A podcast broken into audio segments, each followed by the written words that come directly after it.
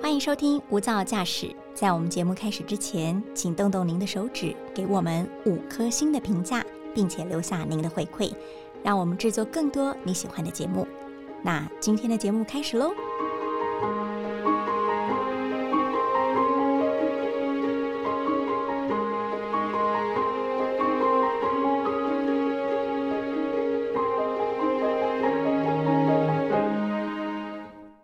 静婷，我觉得电影编剧很厉害。嗯，我觉得他们那个电影里面的世界末日的传达，他们都会从一个小小的病毒、肉眼不可见的东西来开始说故事。嗯，尤其我们现在又深陷这个 COVID-19 疫情，应该更有既视感吧？对啊。可是今年电影院应该很少人去了吧？因为疫情的关系，对，而且好像才刚开放不久，可能大家对都还在观望。你敢 去吗？我还在观 望，我也是，但我是也有可能还会不快要把守不住。那近那不要说今年的电影好了，嗯那之前的电影，前几年电影，你有比较印象深刻的吗？ 你说灾难电影吗？对，对对，因为我这几年其实很疯 Netflix，嗯，就是自从跟他们买了以后，你就会觉我得也是就很高清嘛，然真后的也不会累个。对，对，然后我最近比较有印象是他们去年推出的叫做《Alive》，就是他们嗯的男女主角我都蛮喜欢的。嗯嗯，普信惠跟刘亚仁，尤其是刘亚仁，就他们都是你知道，就是不只是有颜值啦，也有演技。然嗯后他其实主要在讲的东西也是跟我们很接近，离我们不远。嗯，他在讲的就是病毒入侵，而且他的城市设定应该就是首尔，嗯然后必须要实施的是居家隔离，哦，跟现在很像、啊，很像，非常像。然后，但是他们比较可怕，因为他们已经有丧尸出现了。哦，对，所以就变成说，呃，这两个主角他们是隔着对接相望，然后哦彼此还要有野外求生的技能，我觉得非常哇非常好看。哇，哎，怎么办？你说到灾难电影，我都有点欲罢不能， 因为我是一个很喜欢的电影就可以一直无限回放的人。哦，真的，重复看很多次都没关系，对，而且可以会看到，就是会背台词，可以跟着一起哇哦念的那一种。对，那你呢？你有没有印象比较深刻灾难电影？灾难电影，其实我一直以来印象最深刻的就是之前有一部电影叫做《明天过后》，哦，我也有无限回 放，只是它比较久了，对不对？是十几年前，十几年前，嗯对。但是因为它那个画面，当时对我来说画面非常的震撼，嗯哼，然后冰，嗯，一片冰封的样子，我觉得好难想象，那可能会有可能真实发生吗？当时是觉得很夸张，因为十几年前说真的有一点前卫，对不对？对，但是我们现在或许大家不只是你跟我有感觉，我相信很多听众朋友应该有感觉。这种灾难电影，反而他们都是预言家，仿对，佛有都一种在这种感觉，对，一一成真了。对，好，这也是我们今天想要跟听众朋友聊的主题哦。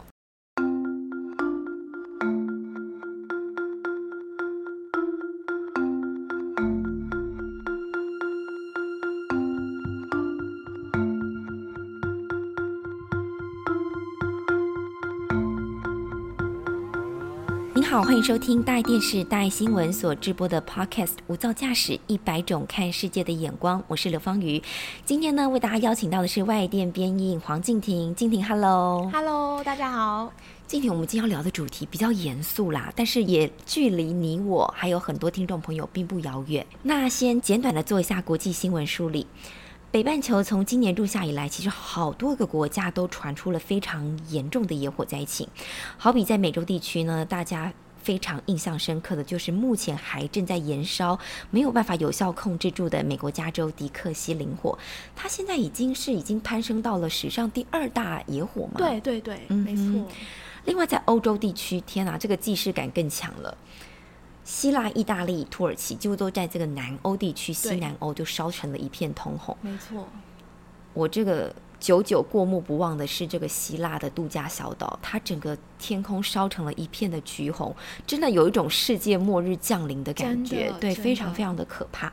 还有在俄罗斯，我们会觉得它是远东地区，对然后又这而么且高冰纬封度，的地对，方怎么可能会发生野火？结果现在这个数据简直不敢相信，它今年的夏季野火烧的面积已经和全世界各地所有火场面积的加总一样大大了。真的超级夸张的，真的，而且不止这个野火蔓延哦，还有干旱问题也非常严重。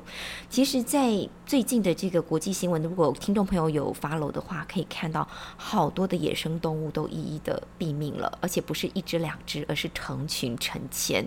好比像是在中亚国家的哈萨克，它今年就因为一场高温和干旱，在西部的大片草原就变成了荒漠，就可以看到好几千匹的马，它们是活活被饿死的，就集体倒卧在荒野上，晒成了干尸。我看到的是他们的饲主，因为其实粮食不够嘛，然后水是也不足，所以他们饲主是拿纸箱泡水之后再给他们吃，啊所以这些马是没有长期营养的对，营养不嗯良哼之后，最后就真的没办法，还是死掉。而且那个东西也不是他们的食物嘛，对，他就们是已经吃没草东，西了。 对，至少要吃草吧。嗯，嗯嗯所以可能就是是在一个极度饥饿，而且是一个非常身体不适的状况下暴毙的啦。对对其实蛮让人不舍的。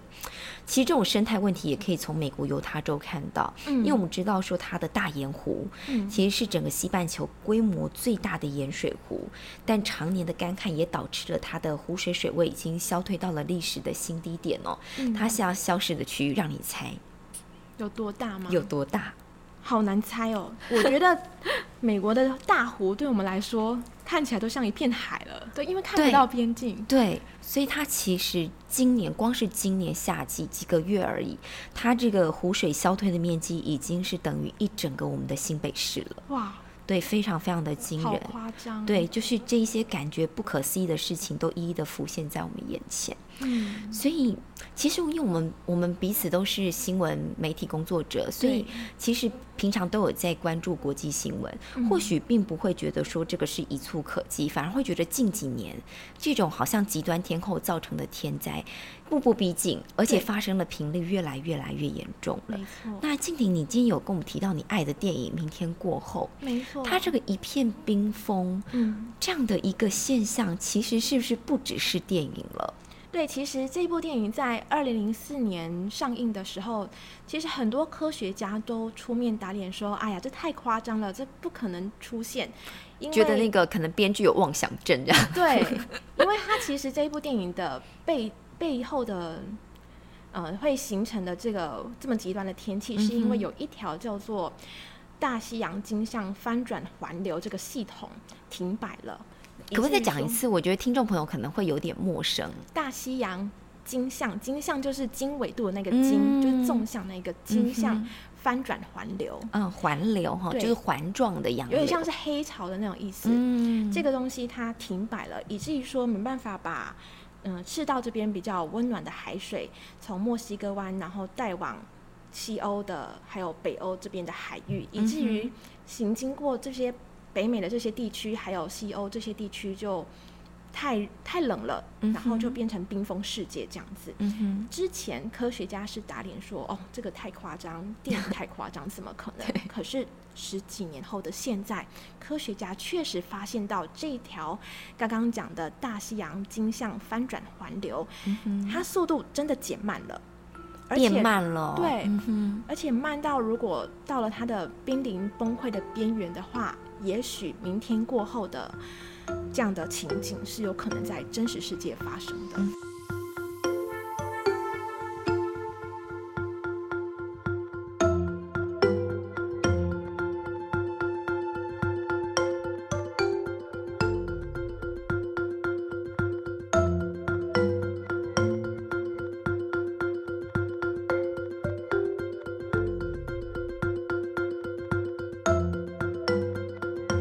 静婷，您刚才讲到的这个大西洋经向翻转环流，它其实是一个嗯非常专有的名词，但为什么我们会想要花一点篇幅跟听众朋友解释？是因为它已经不是一个离我们遥远的专有名词，而是真实发生的事情哦。简单来说，它其实就是一个透过海水温度还有盐度驱动的一个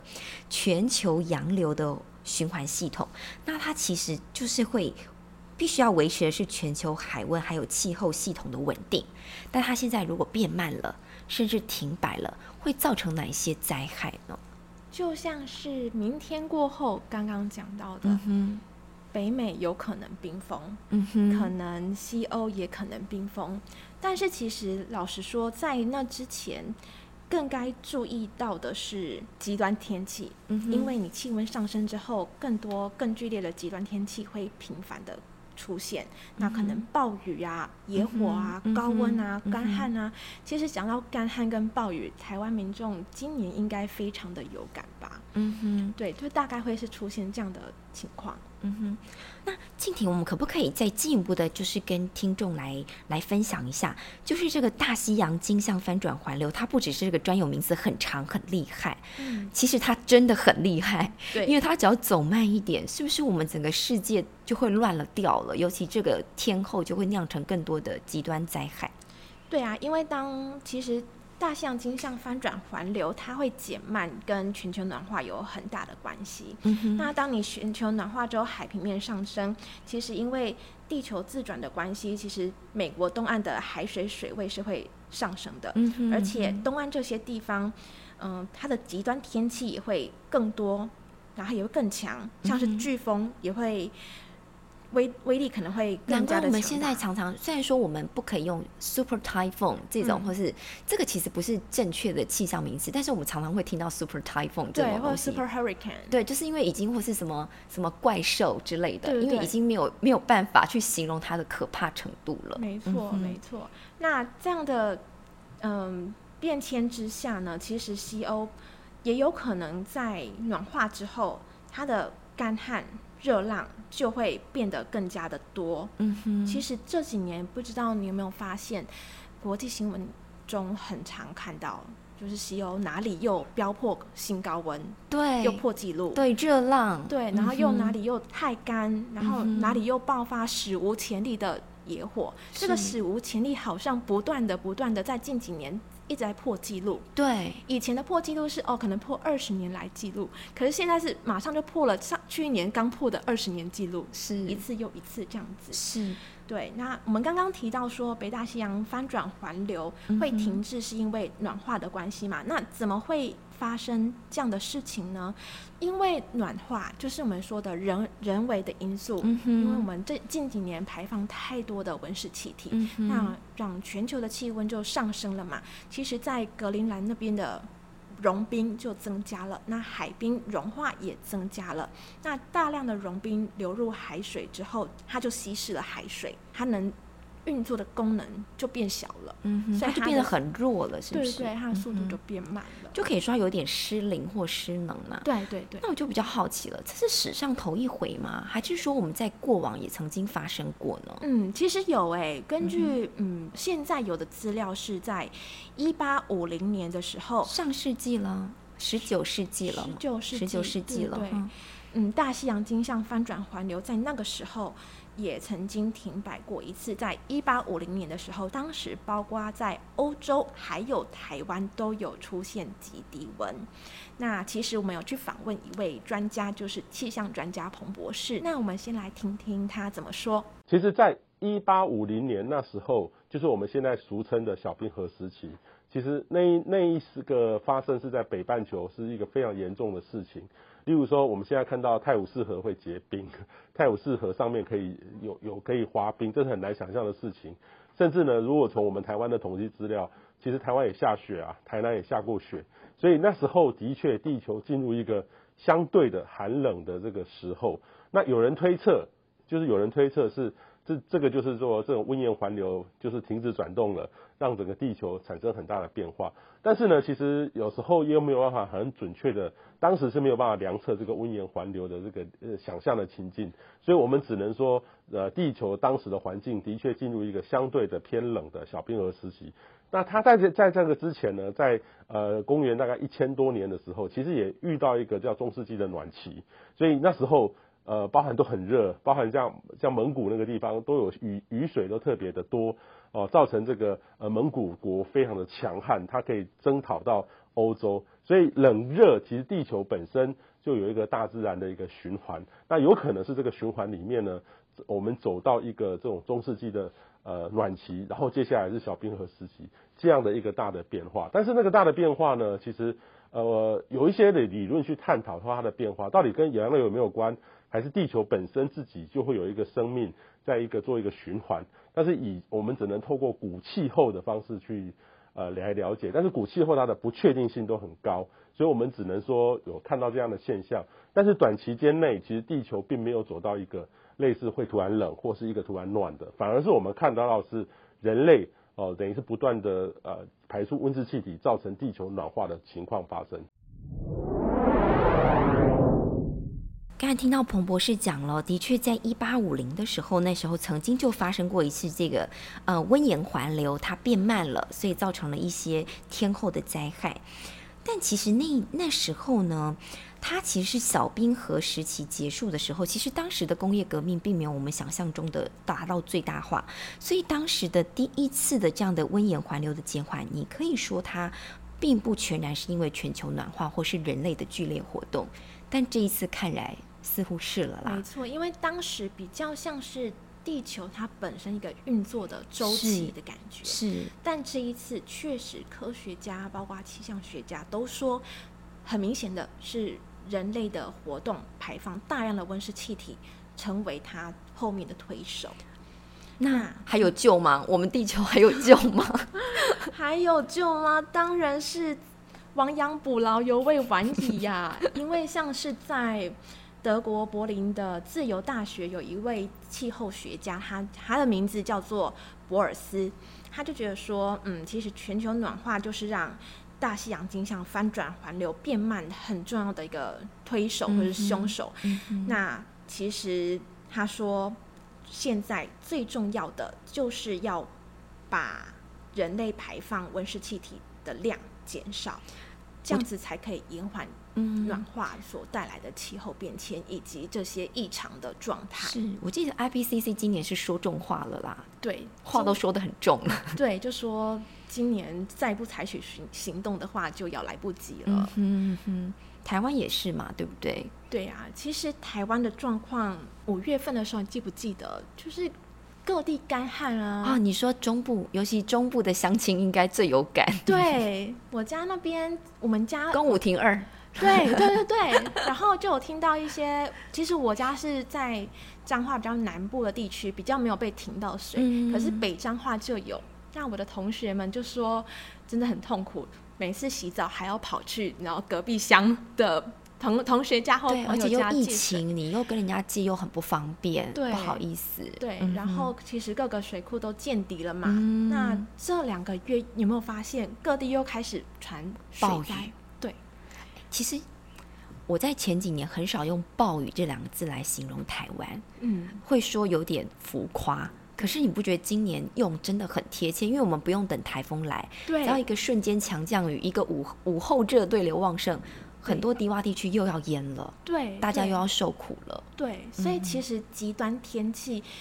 不是那么遥远，我觉嗯得其实离我们真的很近很近。对，所以会觉得说现在的地球崩坏的程度其实正在加速。真的真的。对，然后你就觉得其实每个人都要觉醒啦。好比说我们少用一点那种一次性的餐具。对啊，喝饮料的时候自己带一下，不要用外面的那种乐力杯啊对等等的，或者是多走一点路也可以减肥，有没 有？对，少少搭一点车，或是少搭一点电梯等等的，好像做一点这种小小小小的改变，每个人一点点一点点加成起来，就不只是一点了啦。嗯嗯，嗯嗯也希望说，我们像每人的一点点进步，就好像在帮遍体鳞伤的地球疗伤一下，希望它能够病况好转。对，嗯，因为如果持续恶化，真的很难想象说未来我们的孩子会生存在什么样的世界。或者是说，当我们撒手人寰的那一刻，或许会不会就看到世界末日了？真的不希望看到这样的景象啦。对，好，也谢谢听众朋友陪伴我们度过 podcast 的时光。那也希望说大家都可以厉行减 碳，少吹一点冷气，或是温度调高一点。对，那也谢谢静婷喽。谢谢大 OK，家。我们下次见，拜拜，拜拜。